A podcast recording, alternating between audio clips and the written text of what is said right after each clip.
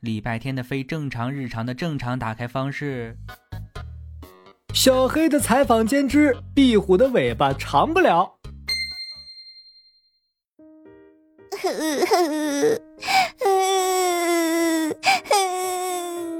哎，壁虎小姐，对不起，我不是故意吓你的。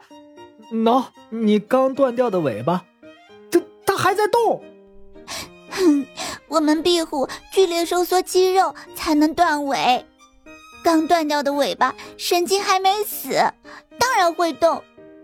我们就靠它吸引敌人的注意，趁机逃跑。我上个星期才长出来的新尾巴。那个，要不你再长一根试试？可倒是可以。我们壁虎的身体很奇妙，尾巴断掉后会分泌一种激素，让尾巴再生。等尾巴长好后，激素也会停止分泌。